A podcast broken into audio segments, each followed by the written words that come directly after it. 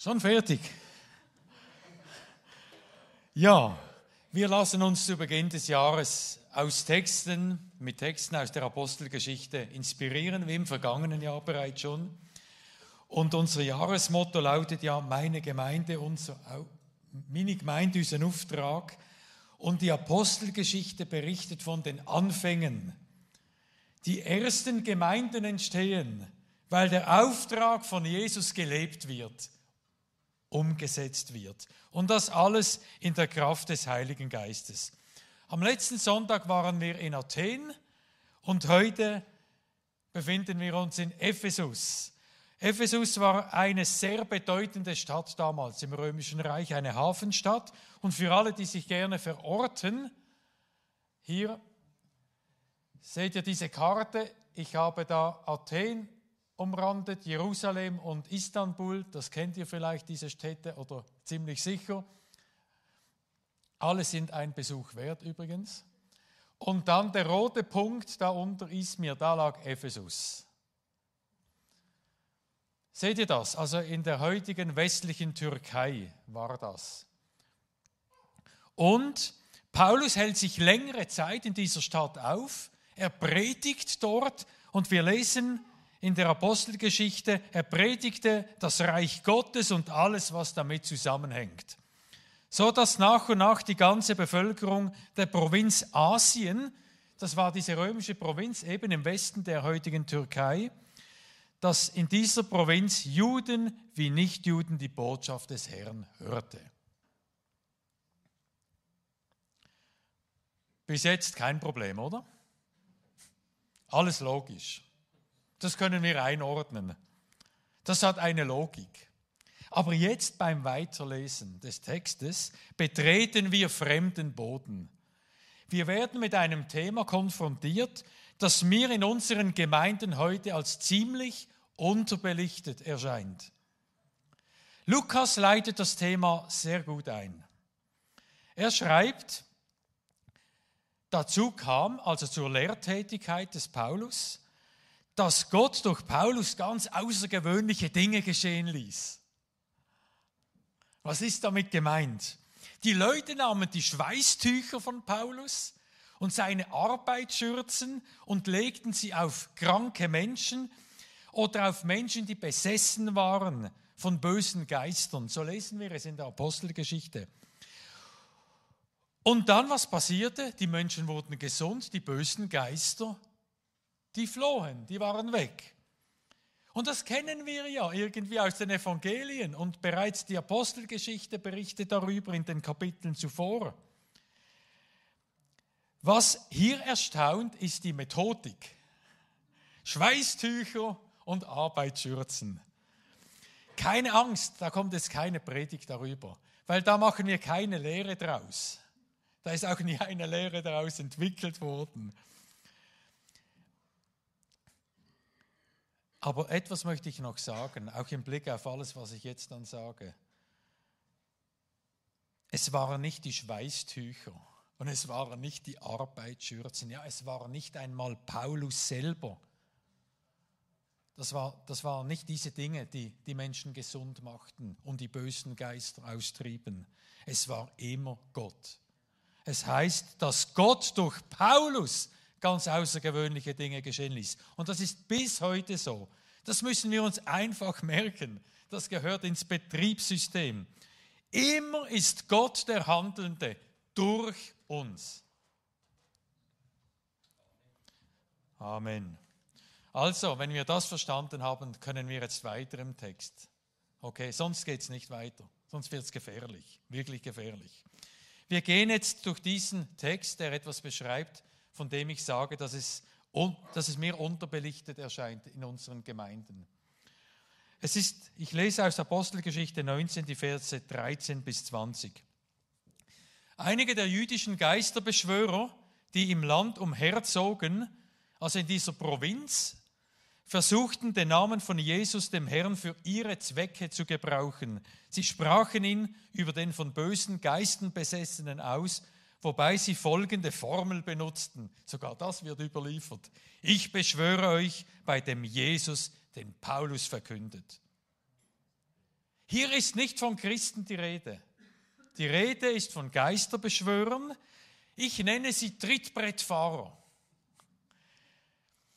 Das war bekannt, diese Region, auch Ephesus. Da gab es ganz viel Zauberei und diese Geschichten. Und da wurde, Dinge wurden zusammengemixt, äh, Namen und Formeln. Und, und ja, das hatte so, das war bekannt. Und die machen das auch. Und sie nennen den Namen Jesus als eine automatisch wirkende Formel. Sie haben keine Beziehung zu Jesus. Kein persönliches Verhältnis. Und das kann schiefgehen. Auch die sieben Söhne eines gewissen Kephas, eines führenden jüdischen Priesters, gingen so vor. Doch eines Tages gab ihnen der böse Geist, der in einem Besessenen war, zur Antwort, Jesus kenne ich und wer Paulus ist, weiß ich ebenfalls, aber wer seid ihr? Und der Mensch, der von dem bösen Geist besessen war, stürzte sich auf sie, überwältigte sie alle und schlug sie so zusammen, dass sie blutend und mit zerrissenen Kleidern, wir können auch übersetzen, nackt aus dem Haus flohen. Wer seid ihr? Diese Männer vertreten keine Macht, keine Autorität, vor dem der Dämon sich zu fürchten hätte. Von diesem Vorfall erfuhren alle, die in Ephesus wohnten, Juden wie Nichtjuden. Alle wurden von einer tiefen Ehrfurcht vor Gott ergriffen und priesen den Namen von Jesus dem Herrn für seine Größe. Fertig? Ist die Geschichte zu Ende? Nein. Diese Geschichte macht etwas mit der Gemeinde. Das hat jetzt eine Wirkung auf die Gemeinde.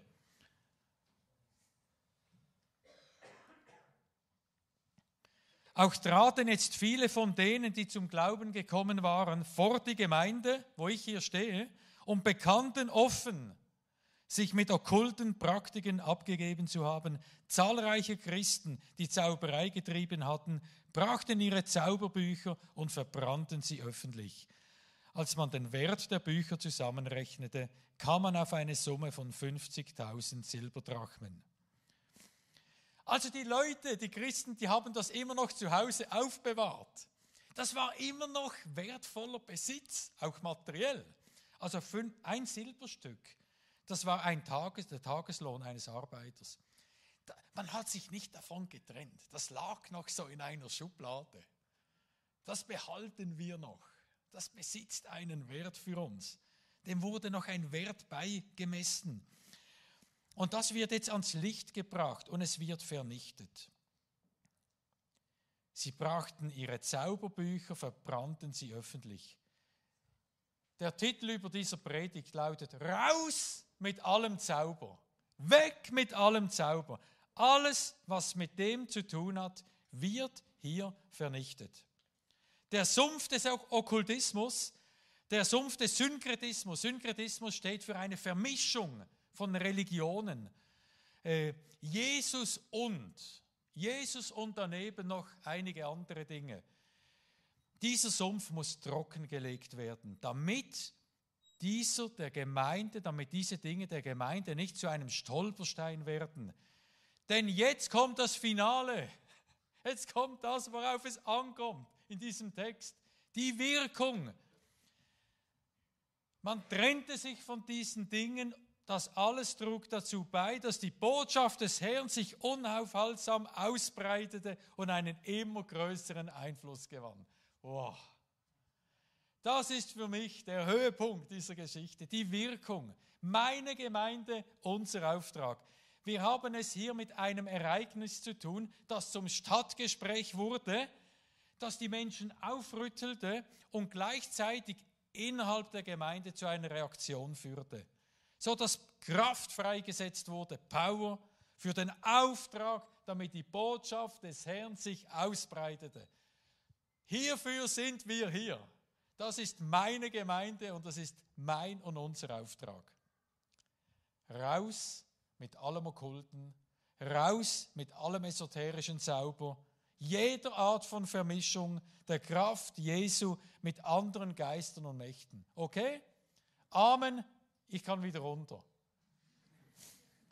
Ich sage noch einige Gedanken dazu, aber ihr habt schon alles gehört.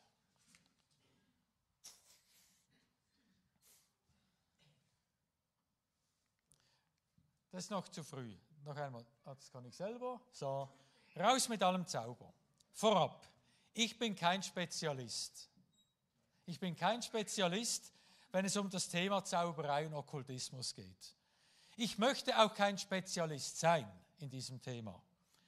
Das hat mit einer Erfahrung zu tun.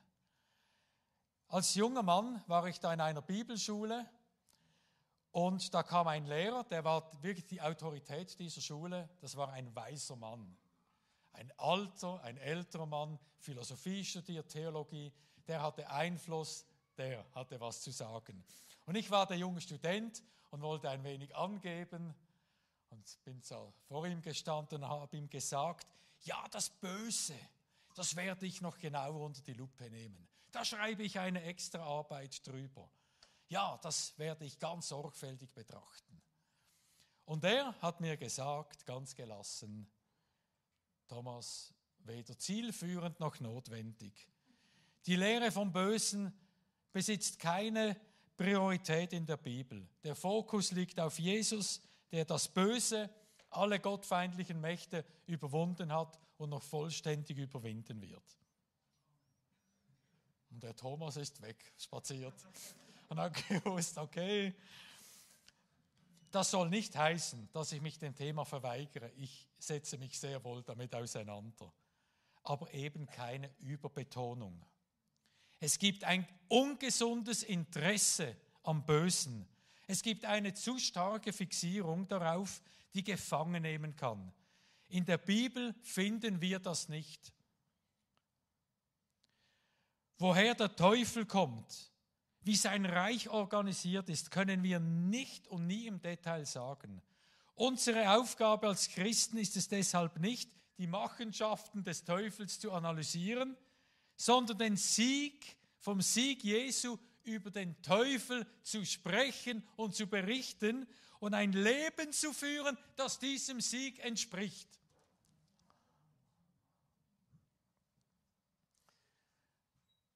Ah, da gibt es Bücher, da werde ich, ich werde gerade wieder wütend. Wenn das Böse im Detail beschrieben wird und wie das alles funktioniert, hey, raus damit, auch raus mit dem. Es gibt es nicht, diese ausführliche Beschreibung. Das brauchen wir nicht. Noch eine wichtige Einordnung, das war für mich ganz wichtig im Verständnis. Gott, Jesus und der Heilige Geist und der Gegenspieler, der Satan, das ist nicht gleiche Höhe. Wisst ihr das? Und das ist das, das bezeugt die Bibel. Gott, Jesus und der Heilige Geist, das ist, die sind auf der Schöpferseite. Der Satan und die Dämonen sind Geschöpfe, wie wir. Da ist keine Augenhöhe. Das sind nicht gleich lange Spieße. Haben wir das? Das ist ganz wichtig im Verständnis.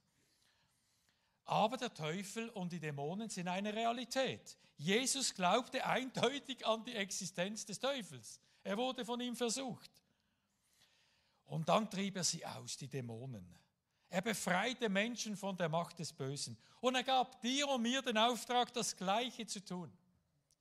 Im Vater unser lehrt er uns beten, erlöse uns von dem Bösen. Und noch ein Vers für alle Zweifler, die denken, ja, das ist kein Thema. Es gibt ja so viele Verse. Paulus schreibt der Gemeinde in Ephesus, wo er sich jetzt befindet, später, denn unser Kampf richtet sich nicht gegen Wesen von Fleisch und Blut, sondern gegen die Mächte und Gewalten der Finsternis, also gegen die unsichtbaren dämonischen Mächte, die über die Erde herrschen, gegen das Heer der Geister in der unsichtbaren Welt, die hinter allem Bösen stehen. Ich selber, ich hatte einige Berührungspunkte mit Okkultismus. Das war vor allem als Jugendlicher. Also mir sind schon einige Dinge auf wieder eingefallen, die ich vergessen habe, die vergessen und vergeben sind. Bei mir war es Musik und Film, war ein großes Thema damals. Äh, ich habe Musik gehört, die war nicht unbedingt auferbaulich, aber auch nicht unbedingt äh, okkult. Aber dann habe ich solche Musik auch zu hören begonnen. Und das waren nicht irgendwelche streitbaren Texte. Das war Ware, die nicht im Handel erhältlich war. Da hatte ich einen Kollegen, der hat das beschafft Und da ging es wirklich um Anbetung des Satans. Also das gibt es, diese Musik. Ich habe sie nicht sehr lange gehört, aber ich habe sie gehört. Wir waren auch ein paar Kollegen, wir gingen dann noch in eine Kapelle und haben diese Texte zitiert. Es war ein Spiel, aber ein gefährliches. Ich habe jahrelang Gewalt- und Horrorfilme konsumiert. Jahrelang. Ich habe das gar nicht gemocht. Ich weiß nicht, was das war. Und ich sage nicht, dass diese Filme per se dämonisch sind. Das wäre nicht richtig. Aber es gab sie. Es gibt sie, die Filme. Die sind zutiefst okkult. Zutiefst okkult. Von diesen Dingen habe ich mich gelöst. Da haben mir dann Christen gesagt, Thomas, das musst du loswerden, das muss raus. Aha, aber ist doch nicht so schlimm. Und dann haben sie mit mir gebetet und das ging raus. Und heute bin ich ein Finöckel. Ich kann gewisse Filme gar nicht schauen. Ich, ich ertrage das nicht mehr, Gewalt in Filmen. Außer ein guter Mafia-Film.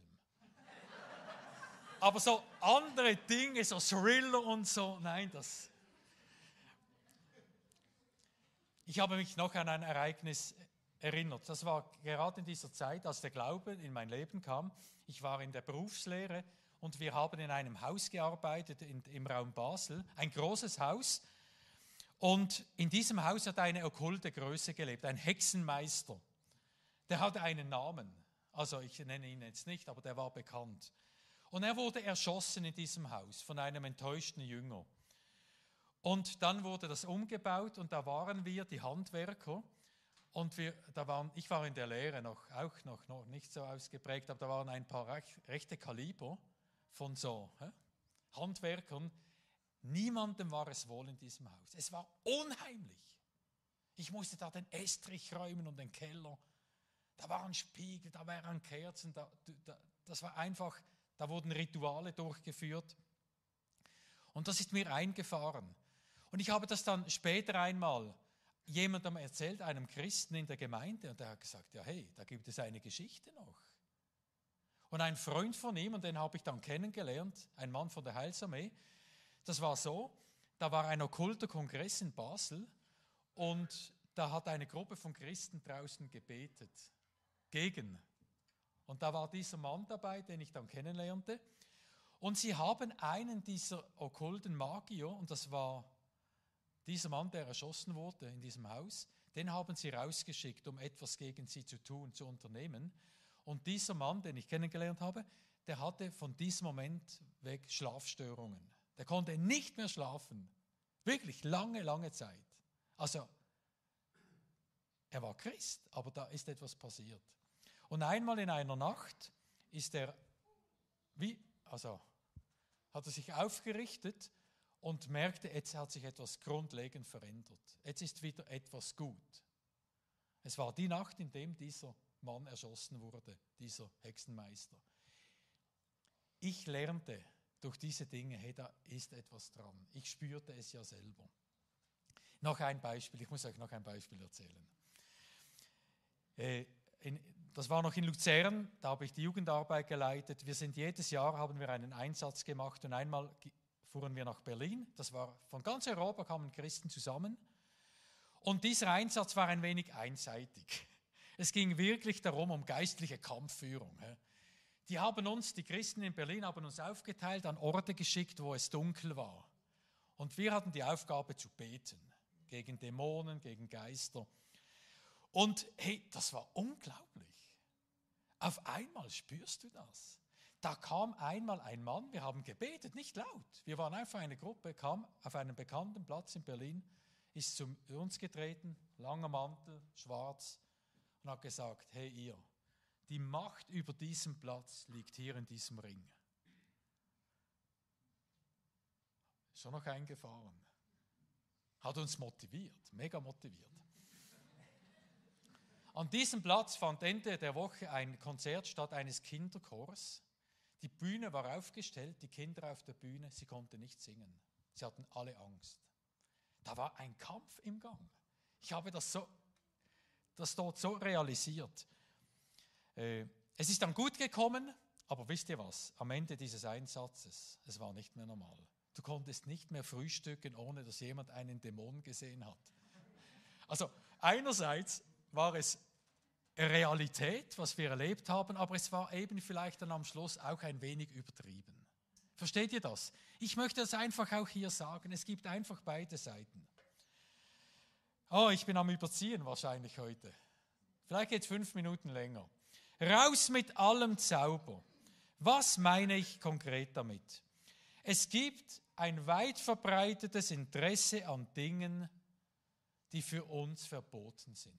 Spiritismus, das heißt die Kontaktaufnahme mit Toten. Astrologie, Horoskope, Magie, Gläser und Tischrücken, Handlinien lesen, Karten legen, Pendeln. Diese Dinge, dazu stehe ich hier, sind für einen Christen ein No-Go. Hier gibt es keinen Kompromiss. Hier kommen wir mit okkulten Praktiken in Berührung. Die Bibel verbietet jede Beschäftigung mit diesen Dingen. Ich lese hier noch einen Text aus 5. Mose. Niemand soll Wahrsagen, Zaubern, Geister beschwören oder Magie betreiben. Keiner darf mit Beschwörungen Unheil abwenden, Totengeister befragen, die Zukunft vorhersagen oder mit Verstorbenen Verbindung suchen. Wer so etwas tut, ist dem Herrn zuwider. Punkt. Jetzt betrete ich noch einmal heiklen Boden. Es gibt neben diesen Praktiken, die so klar genannt werden, auch Dinge, die von Christen unterschiedlich bewertet werden. Homöopathie, Akupunktur, Yoga, Fußreflexzonenmassage. Was geht bei dir ab, wenn ich diese Dinge nenne? Für viele Christen ein No-Go. Und die Argumente gegen diese Dinge, die ich jetzt zuletzt gesagt habe, sind, äh, die dahinter stehen, fernöstlichen äh, Systeme, spirituellen Systeme, die bestehen hinter diesen Dingen, äh, Geisteswelten, aber es wird auch oft so eine Selbstheilung und Selbsterlösung propagiert. Darum sagen viele Christen, Finger weg. Es gibt aber auch andere Christen, die das entspannter sehen. Ich zitiere aus einem beliebten christlichen Magazin. Warum sollten wir auch Angst vor diesen Dingen haben? Unser Gott ist der einzige Gott, der uns und die ganze Welt erschaffen hat, mit allem, was darin ist. Er hat unsere Nervenbahnen konzipiert, Fußreflexzonen, Beweglichkeit. Ohne ihn würden Akupunktur und Co. nicht funktionieren. So jetzt. Jetzt machen wir eine Diskussion. Ich werde nicht sagen, was hier richtig und falsch ist. Ich persönlich finde, es ist eine differenzierte Betrachtungsweise hier angebracht. Aber ich weiß, ich habe einige Gespräche nachher denke ich. Ich ermutige euch, wirklich, das ist das, was ich jetzt zurückgebe. Vorhin war ich klar äh, im Blick auf gewisse Dinge, aber hier sage ich, hier musst du dich selber damit auseinandersetzen. Was du tust und warum du es tust, mit welchem Ziel, in welcher Dosierung. Ich habe ein paar Fragen formuliert, die vielleicht helfen können beim Prüfen. Frag dich einmal, was hat Einfluss auf dich? Was hat welchen Einfluss auf dich? Von was oder wem erwartest du Hilfe? Ab wann und wo flirtest du mit einer unheimlichen, verborgenen Macht? Okkultismus heißt ja verborgen, geheim. Wo kommst du in Kontakt mit etwas, das dir nicht koscher ist, wo du die Hintergründe nicht genau kennst? Was schwächt, was blockiert dein Vertrauen in Jesus? Wo stellst du Blockaden fest? Beim, Im Beten, beim Bibellesen, in der Anbetung? Gibt es Praktiken, die in Konkurrenz zu deinem christlichen Glauben stehen? Wo vermischst du unterschiedliche Praktiken und Geschichten? Wo bist du unsicher? Sprich mit Gott darüber und sprich mit anderen Christen darüber. Raus mit allem Zauber. Ich plädiere, kein nachlässiger Umgang, aber auch kein ängstlicher Umgang, der alles verbietet. Vielmehr entschlossen, Wir haben entschlossen, wir sollen entschlossen sein im Wissen, zu was wir in und durch Jesus Christus befähigt sind. In meinem Namen werden sie Dämonen austreiben. Und entschlossen im Wissen, wie die Kräfteverhältnisse geordnet sind. Er, der in euch wirkt, ist mächtiger als der, der diese Welt regiert. 1. Johannes 4,4. Habt ihr das?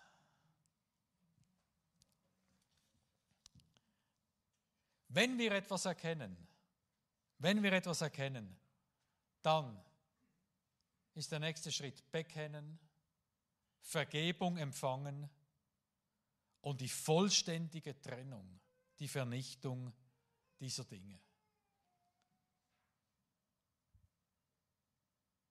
Bei Fragen und Nebenwirkungen kommt auf uns Pastoren zu oder auf deinen Lebensgruppenleiter, deine Leiterin. Spürt ihr mich? Ich bin so entschlossen in dieser Sache.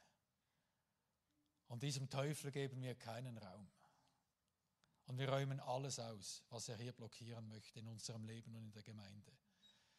Aber wir machen ihn auch nicht groß, nicht größer, als er es verdient. Wie hieß es, Freddy? In der, die ersten Rockmusiker, die da auftraten, die christlichen. Kick the devil in the face. Why should the devil have all the good music? Die Christen haben gesagt, das ist vom Teufel die Rockmusik und Freddy und ich, wir haben das gefeiert. so, meine Gemeinde, unser Auftrag. Hey, noch einmal dieser Text. Auch traten jetzt viele von denen, die zum Glauben gekommen waren, vor die Gemeinde und Bekannten offen. Und dieses Bekenntnis, das ist für mich, da ist bei mir die Energie drin, da bei dieser Wirkung, diese, das hatte bei dieser Wirkung, dass das alles dazu beitrag, dass Freiheit möglich war, Gestaltungsraum frei wurde. Ich weiß jetzt nicht, wie es dir geht. Vielleicht sagst du, diese Predigt, die war jetzt gar nichts für dich. Da ist null. Ist okay. Vielleicht sagst du, okay, ich habe einen Hinweis erhalten, um etwas zu prüfen in meinem Leben. Geh dem nach. Und vielleicht sagst du ein Volltreffer und weißt genau, was zu tun ist. Ich ermutige dich, bleibe wach in dieser Sache. Dir zuliebe, der Gemeinde zuliebe und ihrem Auftrag zuliebe. Noch kein Amen. Noch ein kurzes Schickle drauf. Dann ist fertig. Ich möchte noch etwas sagen. Ich möchte jetzt das Okkulte und den Zauber diesen Fokus noch verlassen. Dieses Bekennen, ich sage es euch, das ist mir eingefahren, wieder neu.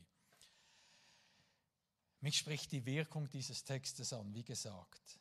Liebe Gemeinde, lasst uns offen sprechen, darüber sprechen und bekennen im Blick auf Schuld, die wir in unserem Leben tragen. Lasst uns offen darüber sprechen, über Verhaltensweisen, die sich in unserem Leben eingeschlichen haben und uns blockieren.